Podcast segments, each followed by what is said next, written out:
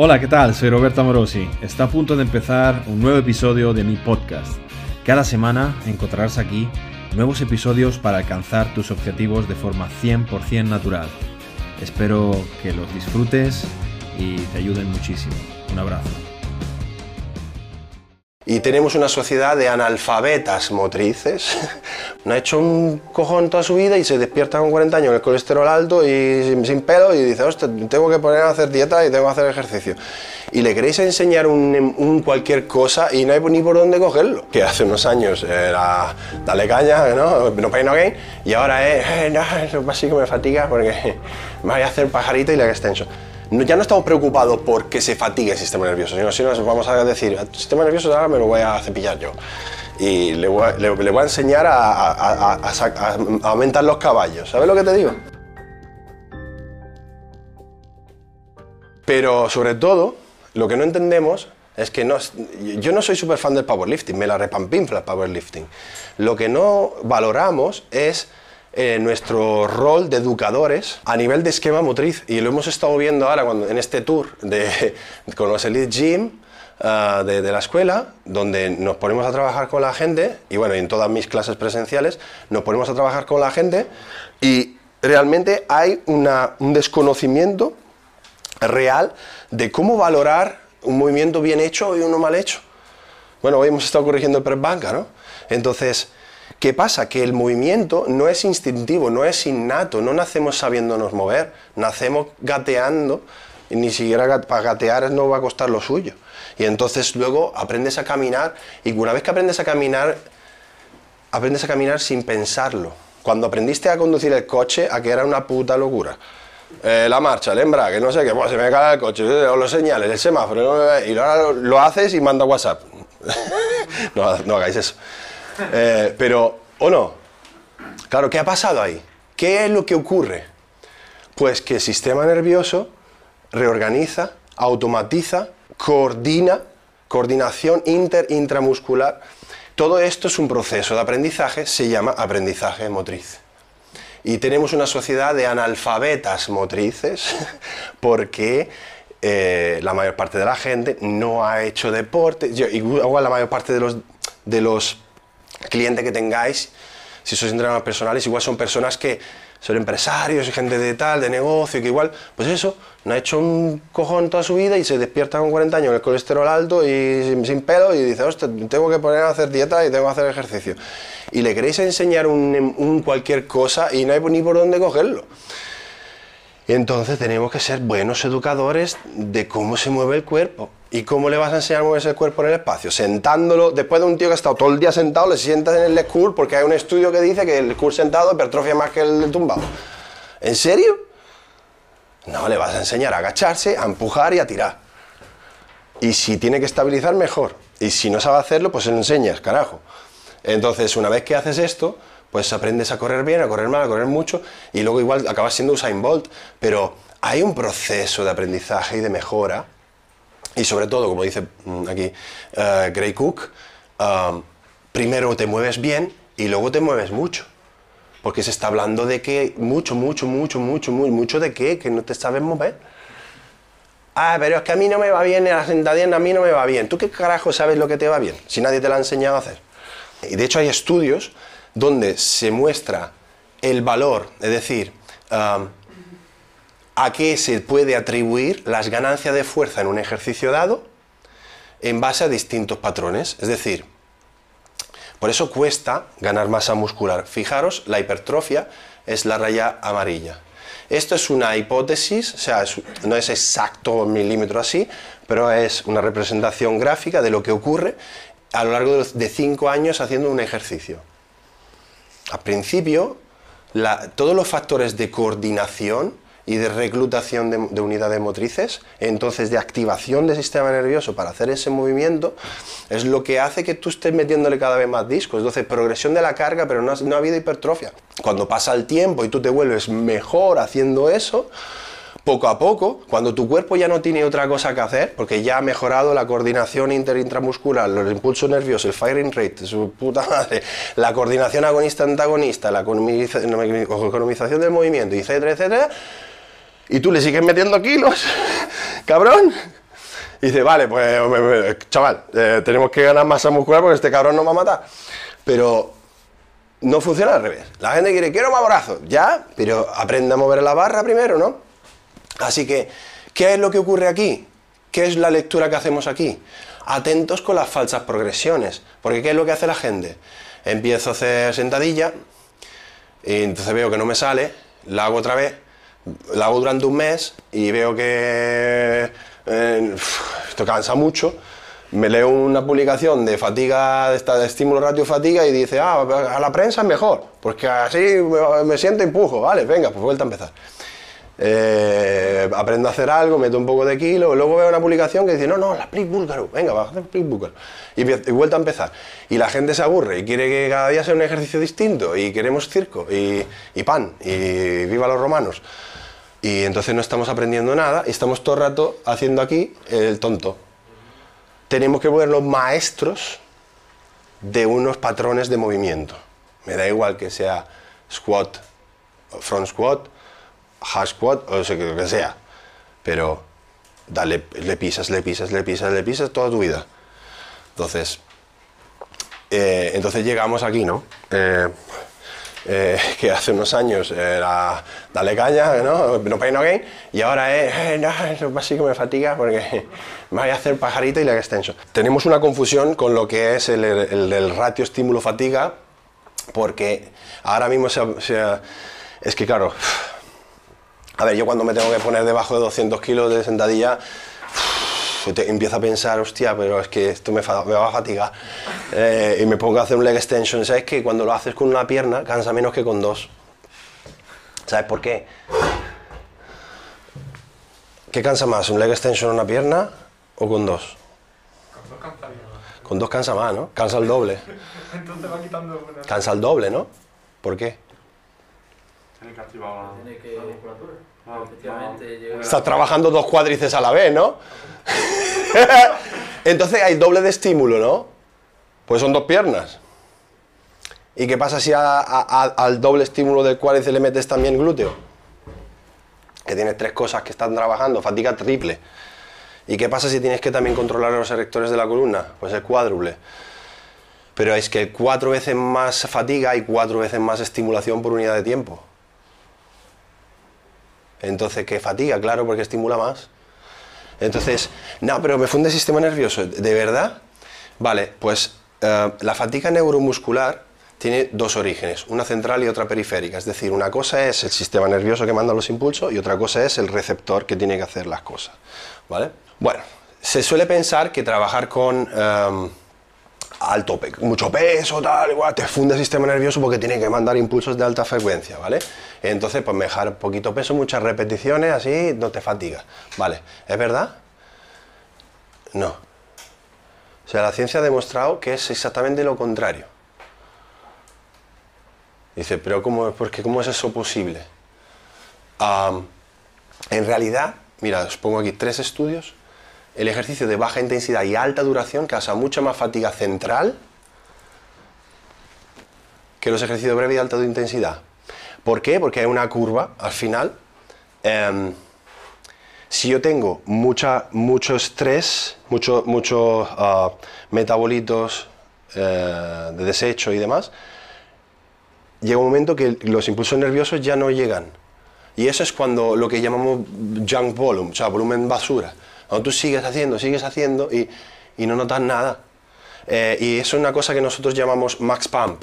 Es decir, tú haces una serie y, te notas, descansas y hiperemia reactiva. Entonces, ¿qué pasa? Que tú cuando contraes el músculo creas cierta oclusión y entonces cuando luego descansas, el sangre va a deshacerse de todas las pifostios que hay, ¿no? Bueno, vamos a entrar en bioquímica de, de la contracción muscular, pero eh, entonces tú, ¿qué pasa? Que haces otra serie y esto es un poquito más hinchado. Y haces la tercera serie y estás hinchadísimo y es cuando te hace la foto de Instagram, ¿no? Y le metes muchos filtros, ¿vale?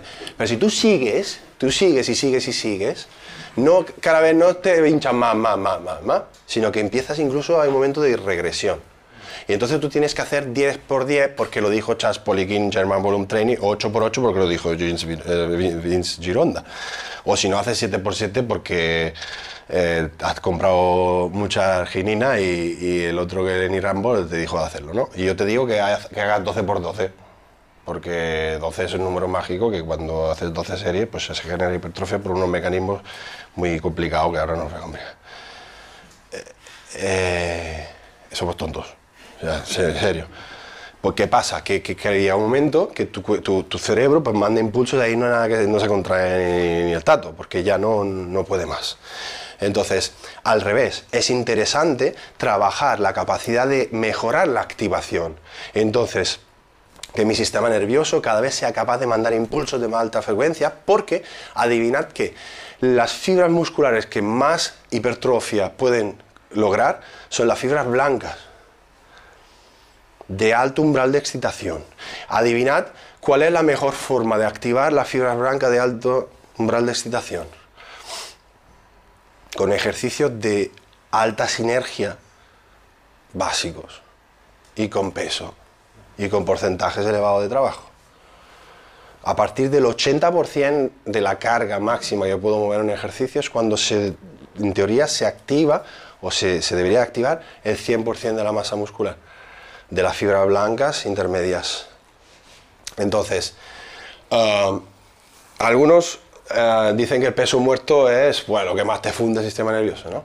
¿Y que por qué? Porque cuanto más complejo el ejercicio, pues más, más funde el sistema nervioso. ¿Es eso verdad? Tampoco. O sea, la investigación no muestra ninguna relación entre cantidad de musculatura involucrada y cantidad de fatiga del sistema nervioso. Los ejercicios de aislamiento causan la misma fatiga que los de... porque es que no tiene nada que ver una cosa con la otra. Entonces es que no sabemos de lo que estamos hablando. Es más, eh, este señor, con un nombre que parece Nutella, pero es con L, en 2016 hizo un estudio para ver cuánto se fatigaba el sistema nervioso durante un trabajo súper intenso. Y entonces indujo una disminución enorme del 46% de excitabilidad corticoespinal. Entonces realmente, o sea, el cerebro no, no- no conseguía mandar los impulsos a la masa muscular para que se contrajera, ¿no? Entonces eso es fatigar el sistema nervioso. Vale. ¿Sabéis cuántos días tardó en recuperarse el sistema nervioso? ¿Podéis hacernos una idea? No sé, cuando vosotros habéis entrenado mucho, ¿cuántos días estáis hechos polvo? No sé. 20 minutos. 20 minutos. ¿Sabéis cómo entrenan muchos alterófilos? No hacen curl de bíceps. Clean and jerk, snatch, arrancada de potencia, arrancadas parciales, eh, movidas raras que hacen ellos. Mañana, tarde y noche. Mañana, tarde y noche, todos los putos días. Uh, sistema nervioso, pf, oh, hecho papilla, ¿no? No sé, no es que estemos cogiendo unas excusas porque que somos unos flojos. ¿Qué nos está pasando, tío? Es que, es que soy una, de otra generación. Ah, ah, la fatiga nervioso solo es evidente directamente después del entrenamiento, aunque el dolor muscular y la fatiga muscular periférica tardaron más de tres días en recuperarse. Es decir, en realidad lo que más tarda es justamente la fatiga periférica que se genera. Y entonces, bueno, podemos decir que hay ejercicios o protocolos o, intensidad de trabajo que al final me va a demandar más días de descanso porque el músculo ha tenido un trabajo y una- solicitación muy bestia. Perfecto. Entonces tú puedes elegir hacer dos ejercicios que lo trabajen todo al 80% de tus posibilidades o puedes elegir coger cada músculo por separado y dividirlo con tropecientos ejercicios para que cada día estés en el gimnasio tres horas y conseguir lo mismo o no. Es tu elección.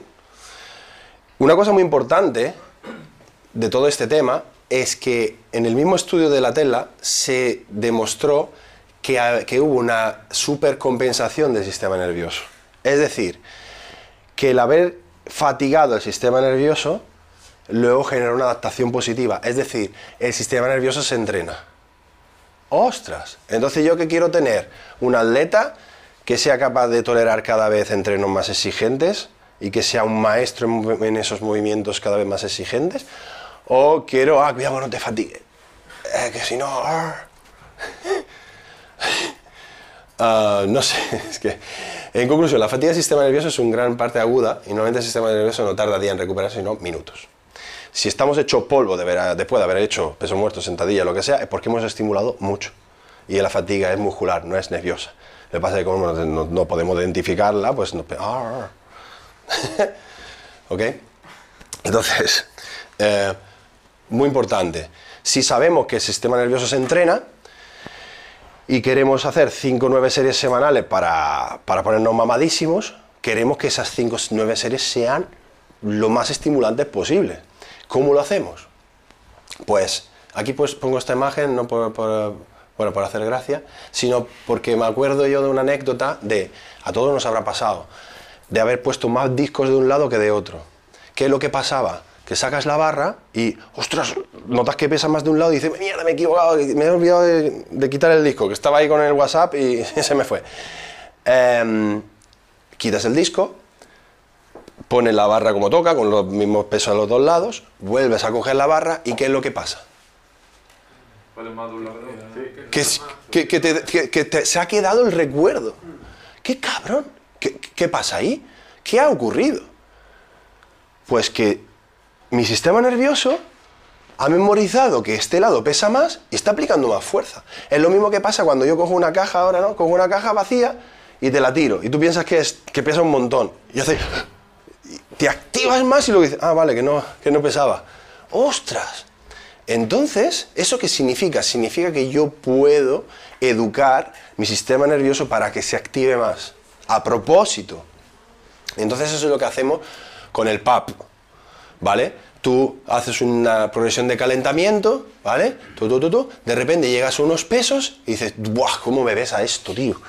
Eso es una cosa que hacemos, por ejemplo, en preparación, cuando estás en déficit calórico y te cuesta mantener marcas, pues entonces engañas el sistema nervioso haciendo unas repeticiones simples con un poco más de peso, estimulas el sistema nervioso y de repente ahora quitas peso y tienes el mismo efecto de tu sistema nervioso le queda el recuerdo de los 175 y coges los 150 y vuelan. Y dices, ¡hostia! ¿Y sabes qué significa vuela? Significa más activación de fibras blancas. Por repetición, desde la repetición número uno. Esto, una vez más, se ha demostrado en otros estudios donde, ah, después de haber hecho una repetición simple con 90% del maximal, han conseguido realizar más repeticiones en cuatro series de sentadilla 70%. Es decir, sacarle más provecho a la misma serie. ¿Por qué? Porque estás más activado y, y sacas más repeticiones o puedes sacar más peso a paridad de repeticiones. ¡Wow! Entonces ya estamos, no- ya no estamos preocupados por que se fatigue el sistema nervioso, sino si nos vamos a decir, el sistema nervioso ahora me lo voy a cepillar yo. Y le voy a, le- voy a enseñar a, a- a- aumentar los caballos. ¿Sabes lo que te digo? Y entonces, esto es una hipótesis de, eh, basada en, eh, eh, por un lado, cómo se activan las fibras musculares a lo largo de una serie, y la otra es, me la he inventado yo, pero es, eh, bueno, en- me- medio, medio inventado, porque ahora he visto otros estudios que, que han demostrado cómo si yo tengo intencionalidad máxima desde la repetición número uno, tengo activación muy superior desde la primera repetición. Pero ¿qué es lo que pasa cuando tú haces así? Porque el profesor te ha dicho, el instructor te ha dicho que hagas 4 por 10. Entonces tú pues tienes que hacer 1, 2, 3, 4, 5 y 10. Porque claro, lo pone en la rutina. Y luego hace 1, 2 y 10, ¿vale? Porque claro, es, hay como ese y 10 que crece el músculo, ¿no? Claro, entonces estás haciendo repeticiones basura para llegar al final. Porque lo dice la rutina, pero igual podías hacer 20, pero da igual. Tú haz 10 porque lo pone la rutina. Entonces, ¿qué es lo que ocurre? Que efectivamente la fatiga durante la serie aumenta la activación muscular. Es decir, si tú empiezas una serie, por ejemplo, para hacer nueve repeticiones, ¿no? Eh, con un peso X, tú en las primeras repeticiones, tú no estás activando el 100% de las unidades motoras, sino solo un poquito. A medida que el cuerpo se va fatigando, repetición tras repetición, aumenta la activación muscular. Entonces, hay dos vías de activación muscular.